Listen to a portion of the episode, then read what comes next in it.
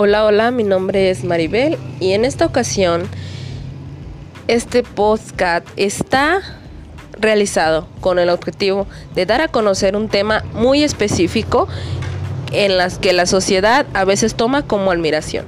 Pues bien, la educación sexual es muy importante ¿Por qué tomamos tanta importancia a la educación sexual y por qué nos llama tanto la atención o nos sorprende?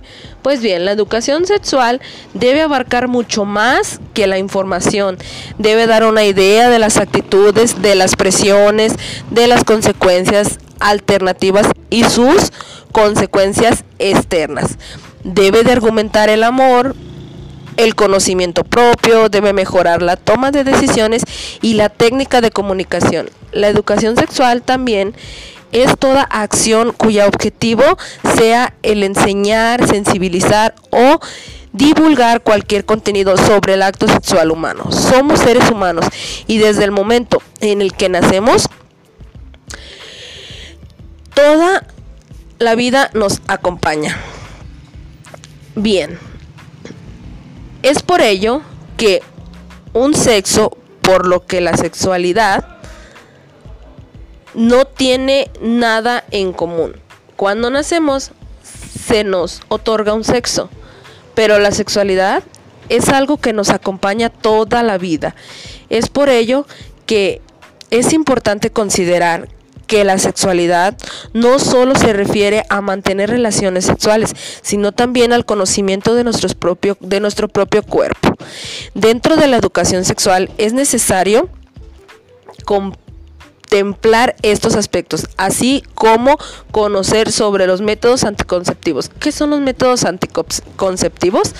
Son medios que usamos para prevenir o reducir la posibilidad de embarazarnos en un periodo no deseado y, en, y es el caso del uso del condón. Evitar la, el contagio de enfermedades venéreas.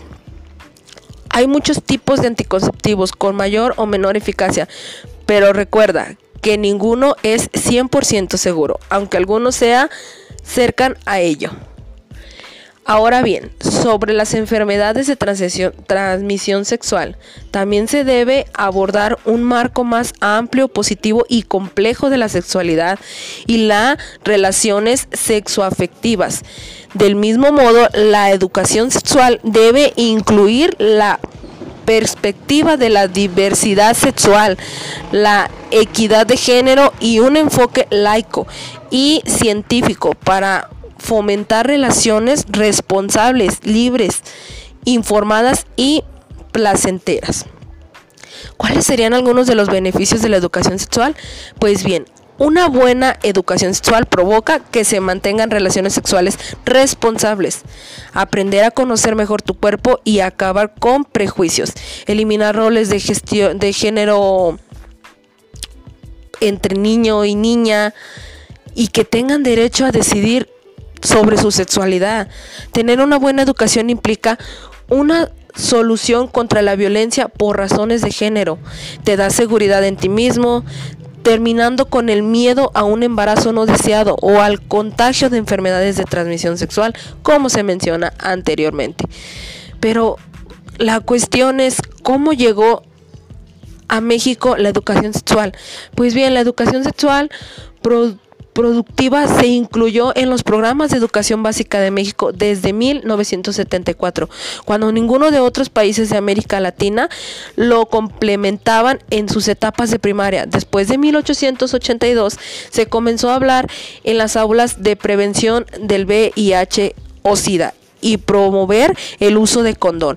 Y hasta 1994 se abrió un diálogo sobre los derechos sexuales y productivos.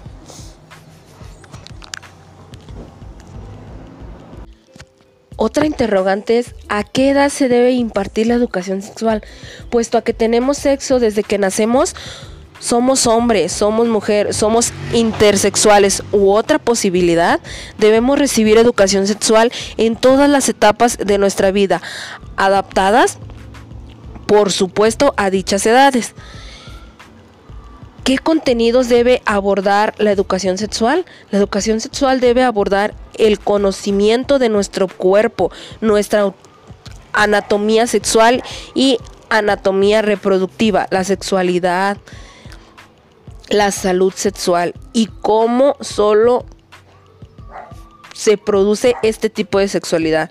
Es por eso mismo que no hay que esperar a tener la menstruación para hablar de educación sexual, las relaciones con nuestros mismos y con otros, hábitos saludables y cuidado del cuerpo e identidad y orientación sexual, los límites de consentimiento, habilidades sociales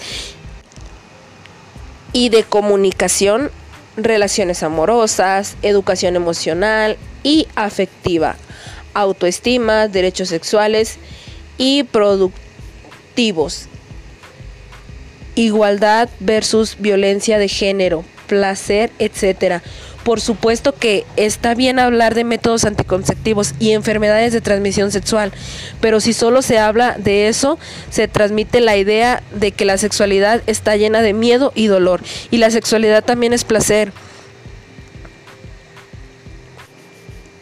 También son orgasmos, también es la menstruación, también son afectividad, relaciones positivas con el cuerpo, efectividad, etcétera. Siempre tendemos a tener miedo o querer silenciar cuando se trata de hablar de sexualidad y no es el tema. Gracias.